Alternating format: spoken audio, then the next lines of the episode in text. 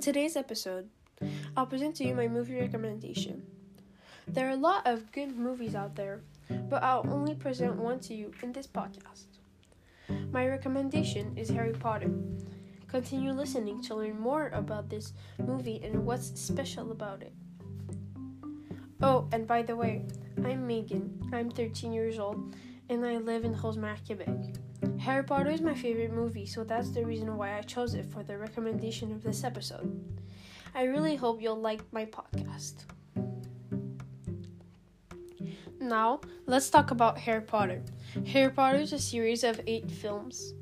This film is a fantasy novel. It was written by a British author, more specifically, G.K. Rowling. This series is about the life of a young wizard, Harry Potter, and his friends, Hermione Granger and Ron Weasley.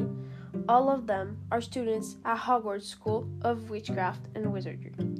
The main story arc concerns Harry's struggle against Lord Voldemort, a dark wizard who intends to become immortal, overthrow the wizard governing body known as the Ministry of Magic, and subjugate all wizards and muggles.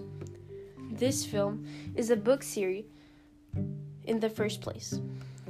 Since the release of the first book, Harry Potter and the Philosopher's Stone, the book have found immense popularity and commercial success worldwide. There was a lot of positive reviews, so they so they decided to make it a film. This series is really interesting as well. It's about fiction, fantasy, and mystery. I recommend this movie to everyone, even older people. Lastly, I hope you enjoyed this podcast.